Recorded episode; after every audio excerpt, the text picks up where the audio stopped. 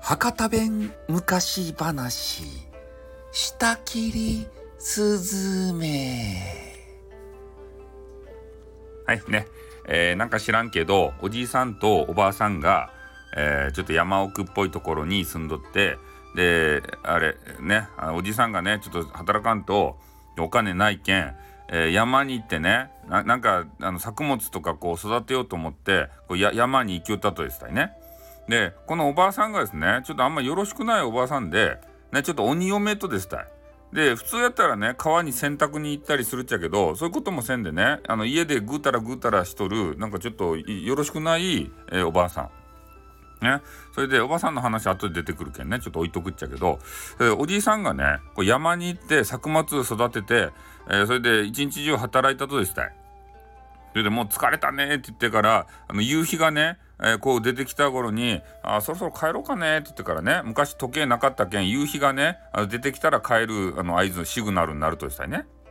うん、それで、えー、帰り帰ろうかなって帰り自宅してとぼとぼ帰り言ったとですたい。そしたらなんか知らんけどあのあれ竹林とかねなんかあれあの雑木林をこう抜けんといかんじゃけどまずあの竹林のところで、えー、なんか竹がねピカピカピカってこう光りよったとですたね。ピカって光ってここを切ってくれと言わんばかりに光言ったっちゃけどなんかあの竹がそんな光るもんかって言ってあの無視してあのあのどっか行きましたそれで歩き寄ったらね今度あのチュンチュンチュンってねなんかスズメのあの可愛げなあの鳴き声っぽいのがね聞こえてきたけん、えー、おおじさんはねちょっとスズメ好きやったけんね、えー、どこやどこやってこう探してね、えー、なんかこう地面見たらねスズメのあの子供がですねこう倒れとるとですたい。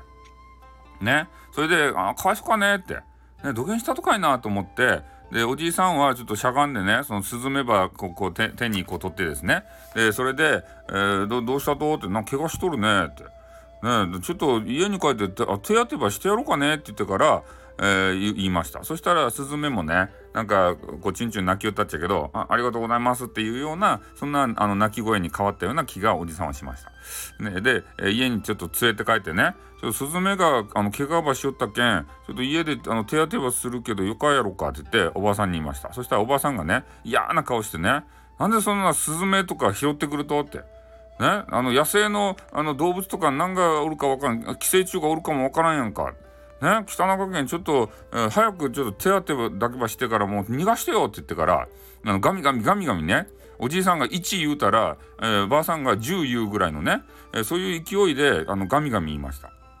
そしたらおじいさんがねなんかシュンってなってしまいました。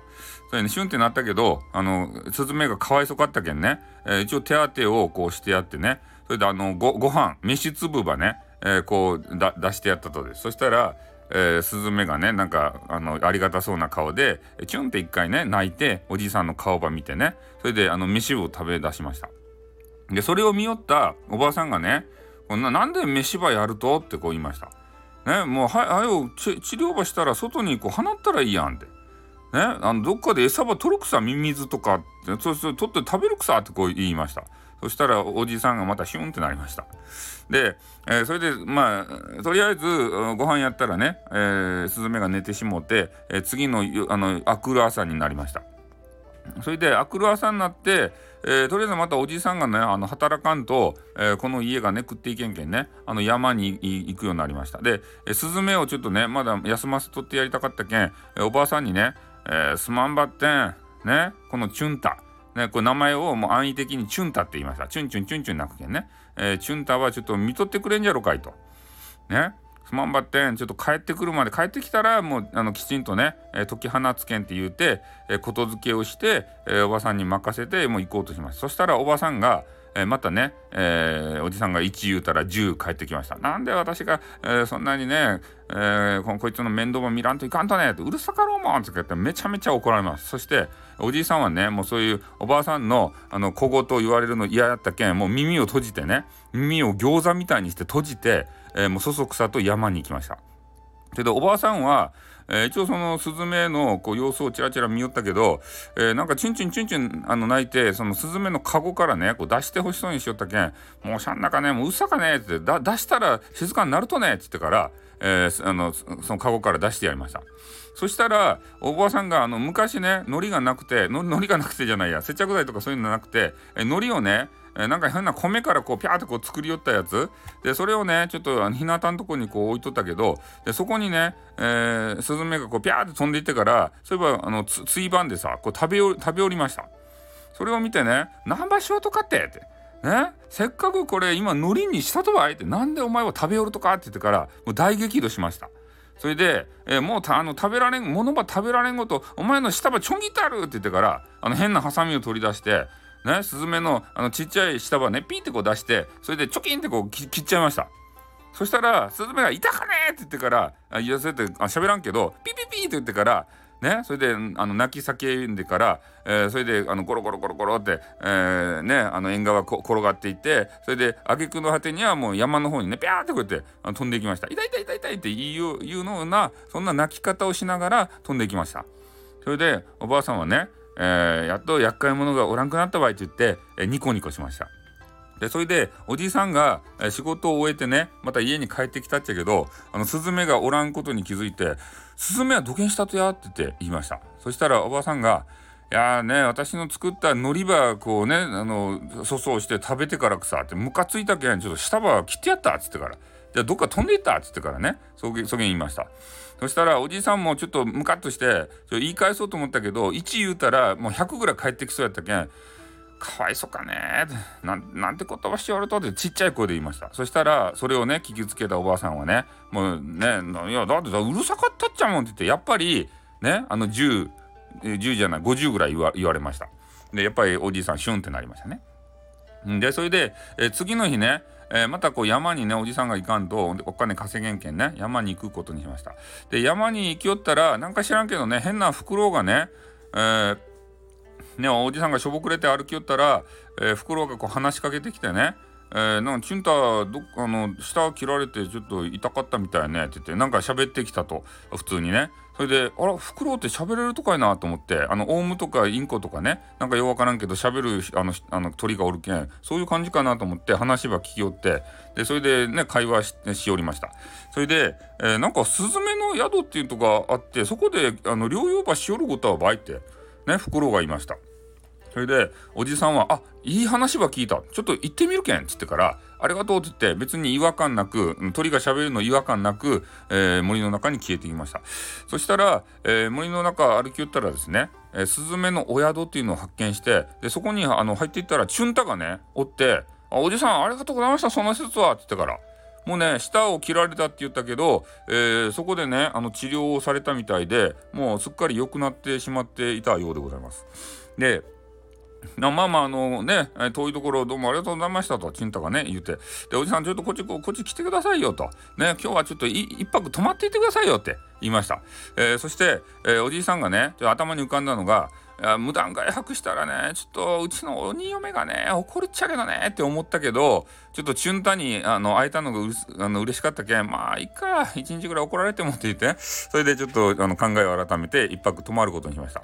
それでえチュンタがもうねめちゃめちゃおじさんに世話になって嬉しかったけんまあまあねあのこういうのを食べてくださいよって言って、えいろんなね豪華絢爛なあの料理が出てきたりとか、えー、スズメのねあの踊るシーン、えー、そういうのをちょっとあの見させられました。それでスズメがね踊りよる可愛い姿をこう見ながらね、えー、料理を食べようと思ったらなんか知らんけどスズメの丸焼きが出てきてねウィーってなってねウィーってなってえ？今これは踊りよるこのスズメたちを俺に食べろということか？って言ってね。おじさんちょっと戸惑ったっちゃけどあのチュンタがですねあのずっとこう見てくるとですねで我々のこう仲間がね、えー、おじさんにどうしても食べてもらいたいということで、えー、犠牲になって、えー、ね、丸焼きになあのなってるのであの本当にあのスズメね美味あ昔スズメ食べよったみたいなんでね今食べたらいかんっちゃけど、えー、美味なんでちょっと食べてみてくださいよって言って目をキラキラさせながらねあの見るもんで、え、ちょっと、前にね可愛いスズメが踊り寄るのを見ながら、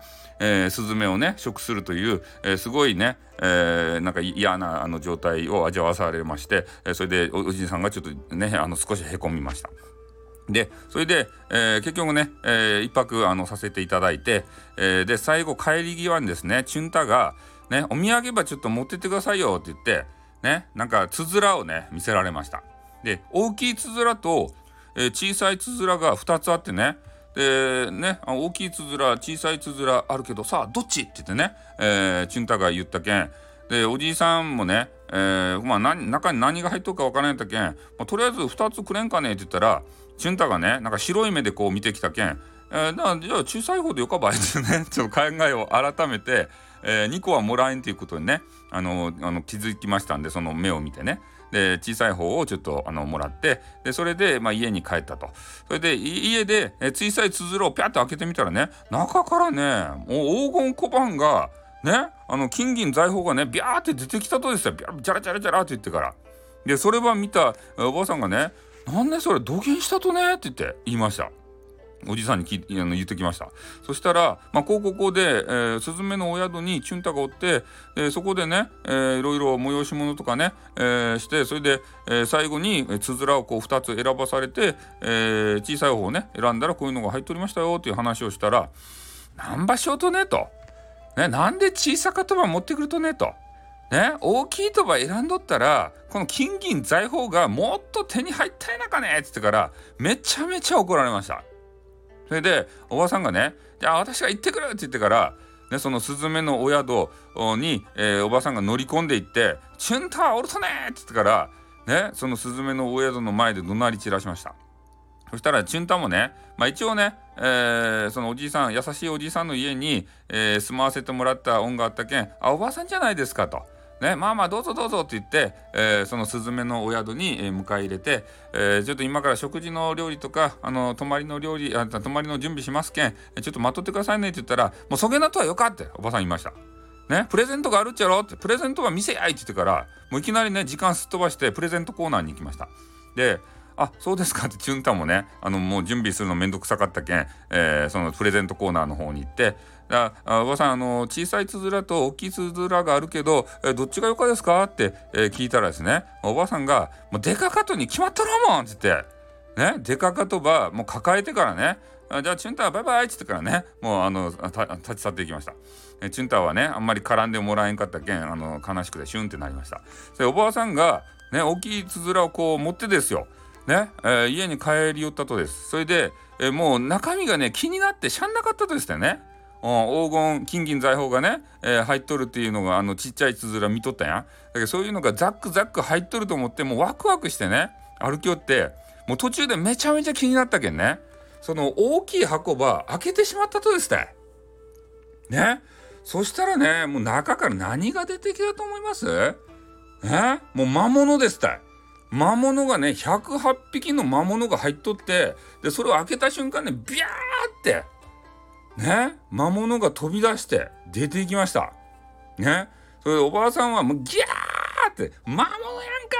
って言ってからね顔を、まあ、青ざめてあ顔を青ざめてですよ。で家の方にねもう一目散に帰ってきました。でその108の魔物はどうなったかって言ったらあの中国方面にねビューって飛んでいってからねえー、その魔物たちが、えーまあ、主人公になる水湖伝という話にね、えー、続くというふうになってございます。ということでおしまい。